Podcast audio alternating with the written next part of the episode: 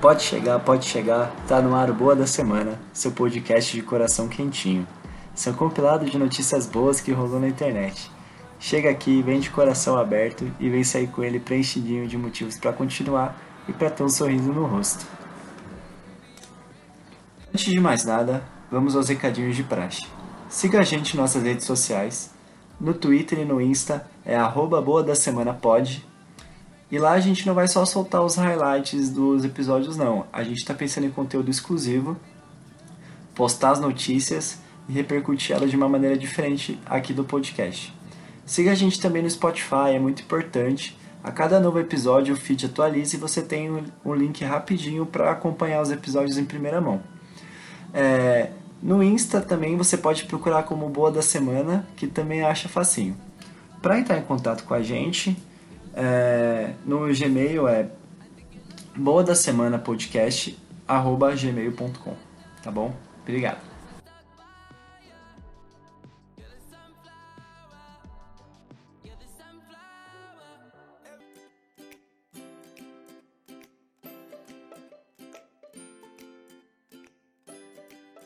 Bora começar com as notícias da semana então? Vamos começar com a história do seu Urias de Campos, de 69 anos, que se tornou jornalista. Ele, que é morador de Jundiaí, colou grau esse mês no Clube São João e foi aplaudido de pé pelos colegas a receber o diploma do curso pela Unifacamp, Centro Universitário Campo Limpo Paulista. Urias diz que sempre quis trabalhar com comunicação, mas que não teve condições financeiras para investir nos estudos quando era mais jovem. Para entrar até no ginásio, ele tinha dificuldade porque tinha uma espécie de admissão e eram poucas vagas no colegial. Segundo ele, pensar em faculdade era impossível porque pobre não tinha esse direito. Ele também disse que não foi fácil chegar até, até onde ele chegou por conta do trabalho. Ele fez vários vestibulares, mas na hora de começar efetivamente ele não podia por causa do horário do trampo. Ele é servidor público e ele trabalha como agente operacional judiciário em Franco da Rocha. Ao sair do serviço, ele ia direto para a universidade e saía às 10h30 e ainda tinha que voltar para casa de trem. Ele disse que quando chegou o oitavo semestre, ele foi acometido por um problema de saúde e ele pensou real em desistir. Só que ele acabou pensando e falou: já que ele chegou até aqui no oitavo semestre, é, seria muita covardia com a história dele e a trajetória para ali. Ele disse também que não teve tempo em estagiar, mas agora ele pensa em entrar no mercado de jornalismo porque ele está com tempo, né? Porque agora ele se formou. Segundo ele, ele ainda está nativa, ele ainda é funcionário público e se aposenta no meio do ano. Depois ele vai tentar o jornalismo efetivamente. Ele disse que prefere jornal impresso por ter mais facilidade de escrever. Cara, uma história muito gostosa. Começo de ano traz sempre essas histórias de formatura e também de ingresso na faculdade, que a gente trouxe a história do bicho que, que trabalhava como faxineiro, né? Acho que é uma, um momento muito importante da vida, independente da idade que você tenha e independente do que você já fez da vida, assim, vai ser um recomeço para o senhor Elias na área que ele realmente quer aos 69 anos. Então, acho que a vida começa de novo para ele e desejo toda a sorte do mundo para ele. Vamos acompanhando a história, tá bom?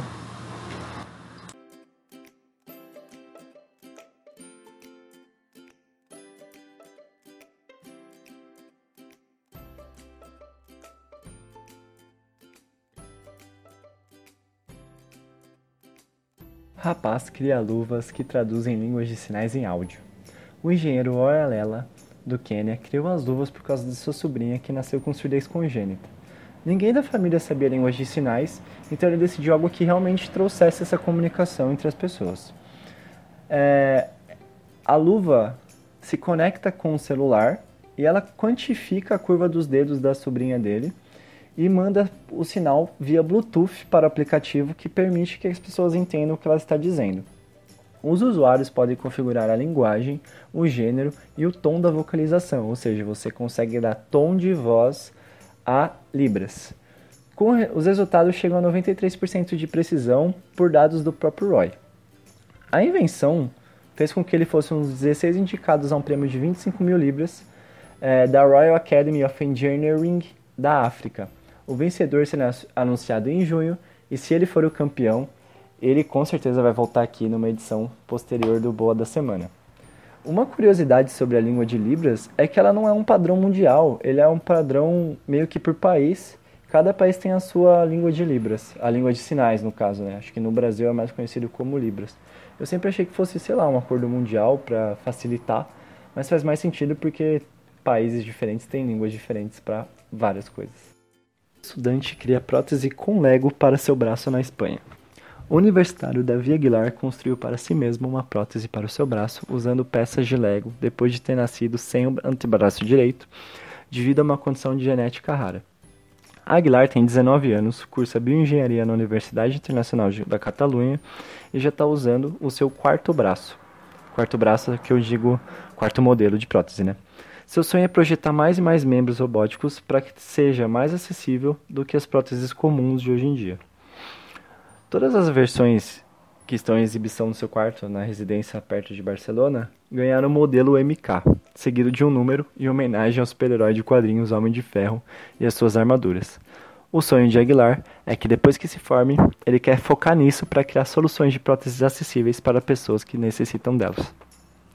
E se você olhar nos comentários dessa notícia, tem uma galera muito, muito, muito, muito nerd, daqueles nerdão de Aqueles nerdão clássico fica aqui e fica querendo comparar o Homem de Ferro com o que ele está fazendo. E realmente colocando o Homem de Ferro, que é pai de uma tecnologia inventada, como muito acima disso que está acontecendo. E, tipo, discutindo real o que está acontecendo. E, cara, nerd é engraçado demais, né? Eles levam muita coisa a sério. Estreia de Maju Coutinho na bancada da Record ao Jornal Nacional. A estreia de Maju Coutinho no Jornal Nacional não fez só sucesso na web, não. A edição do último sábado, conduzida por Maju e Rodrigo Bocardi, bateu o recorde do noticiário aos sábados neste 2019. Foram 28,7 pontos da Grande São Paulo. No painel nacional de televisão, que é o índice que afere 15 regiões metropolitanas, o Jornal Nacional consolidou 27 pontos, 3 a mais do que os últimos quatro sábados. Maria Ju, Maria Júlia Coutinho, desculpa, foi a primeira mulher negra a apresentar o telejornal de maior audiência no país. Maju estreou na TV Cultura em 2005 e dois anos depois transferiu para a Globo, onde passou pelo Globo Rural e por jornais locais de São Paulo, até que ela assume a previsão do tempo do Hora 1 em 2014. No ano seguinte, ela vai para o Jornal Nacional e reformula o boletim meteorológico.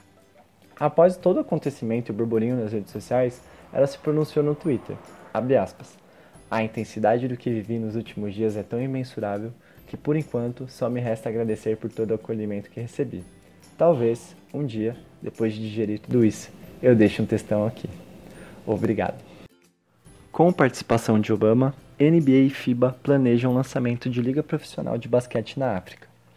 A NBA e a Federação Internacional de Basquete lançarão uma liga profissional na África, chamada Basketball Africa League. A competição terá 12 times do continente. A ideia é que os jogos comecem logo em janeiro de 2020 e o ex-presidente americano Barack Obama, saudades, também deve ter uma participação na liga.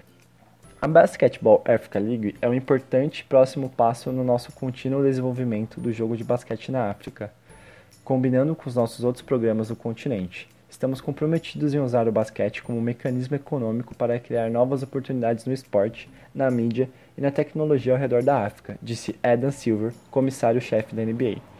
Um torneio de qualificação na África determinará os 12 times participantes e não poderá haver mais de dois times do mesmo país. Cara, a NBA é muito pioneira nesse tipo de projeto social. É, vale a pena pesquisar também o NBA Cares, que são diversas ações que a liga faz durante a temporada, meio que para devolver à sociedade, os jogadores devolverem à sociedade tudo que elas dão a eles porque a NBA é um mundo de contratos milionários é, e ela é uma liga muito pequena. Ela representa, acho que, nem, nem a metade dos jogadores de basquete.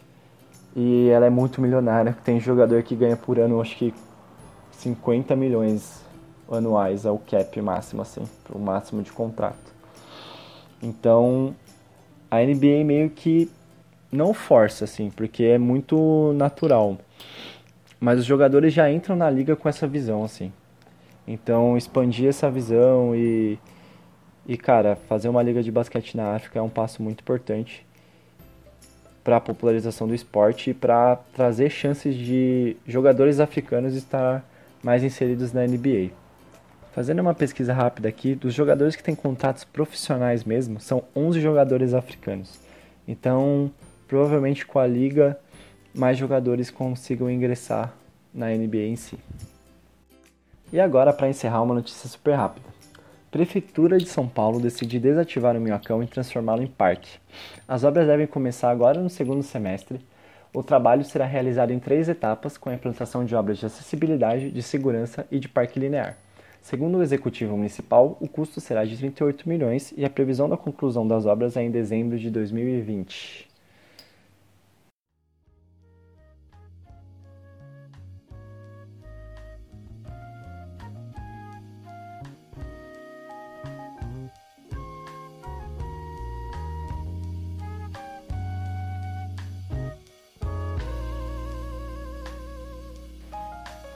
Bom, vamos lá. Começando mais uma coisa boa da semana, falar sobre algumas indicações. Hoje não tem um tema específico, porque semana passada ficou muito musical, hoje está bem variado. Hoje a gente vai falar sobre um aplicativo. O aplicativo chama Calm. É um aplicativo para Android e para iOS que oferece recursos para desestressar o usuário, diminuindo o ritmo cansativo do dia a dia. E ele foi eleito o aplicativo em 2017 e 2018 como o melhor no segmento de meditação e saúde também. Tem como objetivo criar um relacionamento com a meditação, porém desligado do conceito da espiritualidade. E quem diz isso é o próprio Alex Tew, o fundador. Indagado sobre o uso do celular para inserir a meditação, num contexto em que as pessoas deveriam se desligar dele para poder realmente meditar, ele diz que ele tem uma opinião contundente. Ele diz que a, a gente, o Calm, precisa estar onde as pessoas estão agora isso significa realmente estar no celular, as pessoas não saem do celular. O que as pessoas precisam entender é que o celular não é o inimigo, mas o que a gente faz com o telefone. O que me chamou a atenção foi o Sleep Stories. O da hora é que mapeando a rotina dos usuários, eles perceberam que muitas pessoas começavam a utilizar a meditação para dormir, porém não é o mais indicado nem o objetivo do app. A partir disso, eles desenvolveram uma série de histórias com foco no relaxamento da pessoa, bem no estilo historinha para criança dormir mesmo, e é um sucesso. Tanto que as pessoas procuram o app já focadas nisso e não tão mais focadas na meditação. O problema do Calm é que ele tem uma fase gratuita, mas em algum momento da sua experiência vem o maior lado negativo, que é o, que é o preço, que é salgadíssimo, porque é 40 dólares. Ele pode ser barato em comparação com custaria uma experiência nesses gurus da vida, nessas meditações aí, porém é absurdamente caro e inviável pagar. Lembrando que o foco do app não é substituir tratamentos convencionais para ansiedade, depressão e demais doenças mentais.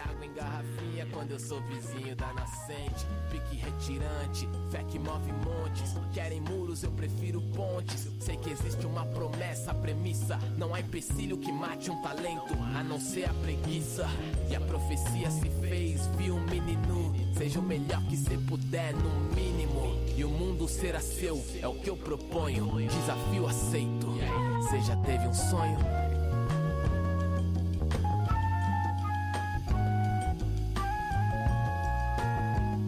Cara, a segunda indicação de hoje é um Twitter, é o arroba Podosfera. O Podosfera, ele nasceu como um incentivo para as pessoas fazerem produções brasileiras de podcast. Ele tem vida há quatro anos já. E ele nasceu para ser um agregador mesmo. Então eles repercutem todos os podcasts independentes e dão visibilidade a uma galera que está começando o trabalho, vulgo este que vos fala. Eu sigo a Podosfera, eles já deram alguns RTs. Eles têm 10 mil, de segui 10 mil seguidores, e que é uma audiência fodida para quem está começando. E eles também têm uma pegada bem antifascista, porque se vocês olharem na podosfera, no Twitter, eles já tem um logo já todo ambientado na podosfera antifascista. E o objetivo mesmo é exaltar podcasts brasileiros. Uma dica rápida para a melhor dica que tá vindo aí, hein? Se preparem, melhor dica. Cara, por último e de longe, sem sombra de dúvidas, importantíssimo, vamos falar de Perifacom. Você está se perguntando o que é Perifacom. Eu falo isso muito no meu Twitter já há algum tempo, quando eu tive o primeiro contato e achei a ideia foda. O objetivo do evento é promover na periferia uma interação direta e gratuita com a cultura pop, ou seja, quadrinhos, séries, filmes, jogos, cosplay, etc. Vai rolar no dia 24 de março na Casa de Cultura do Capão Redondo. As atividades que vão acontecer são palestras, feiras, oficinas e demais atrações. A Perifacom conta com um projeto de arrecadação de grana para viabilizar o evento. A real é que eles já tinham batido a meta no primeiro momento, mas o evento explodiu depois do primeiro impacto, da primeira onda de exposição e de divulgação. E eles precisam correr com mais grana para poder dar a infraestrutura do evento, que cresceu pra caramba. Mas ó, é bem colaborativo no esquema da grana se puder. Ah, como se a popularização e acesso a algo que é cada vez mais elitista, porque as Comic Cons da vida acabam criando um abismo absurdo, eu vou te dar motivo para colar. E quem sabe, se você quiser, ajudar. A exposição do Lud Wagner, com o tema Rap em Quadrinhos, que para quem não sabe é aquelas artes que viralizaram com a Negrali, com o Emicida, com o Sabotagem sendo heróis da Marvel e da DC, vai estar tá lá. Então você vai poder ter o contato com a obra. Vai ter uma mesa de debate sobre produção e representatividade negra nos quadrinhos. E, para fechar com chave de ouro, dentro das demais atrações, claro, vai ter MC Rashid batendo um papo. Cara, o Rashid, ele precisaria ter um boa da semana só dele. Cara, conheço a obra desse cara, ele é foda. Ele vai bater um papo sobre as influências nerds dele e como isso impactou na produção musical que ele tem. Foda pra caramba, né? Segue a galera da Perifacom nas redes sociais. Confirma no evento no Face. É só jogar Perifacom, é, tá super indexado. É só, é só achar, é facinho. E faz o pré-cadastro que você ganha um tempinho no dia do evento. Vamos colar, vamos fazer esse rolê virar e cada vez mais se expandir por todas as periferias de São Paulo e quem sabe do Brasil.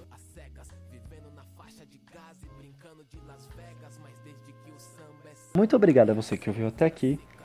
Aquele abraço, mais uma vez reforçando, siga a gente nas nossas redes sociais, Boa da Semana Pod.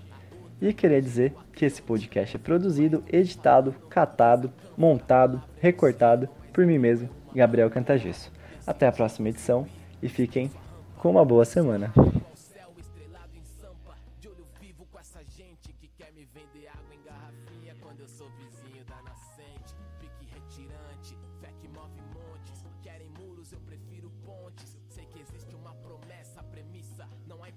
que mate um talento, não ser a preguiça. E a profecia se fez, viu um menino. Seja o melhor que você puder, no mínimo. E o mundo será seu, é o que eu proponho. Desafio aceito. Você já teve um sonho?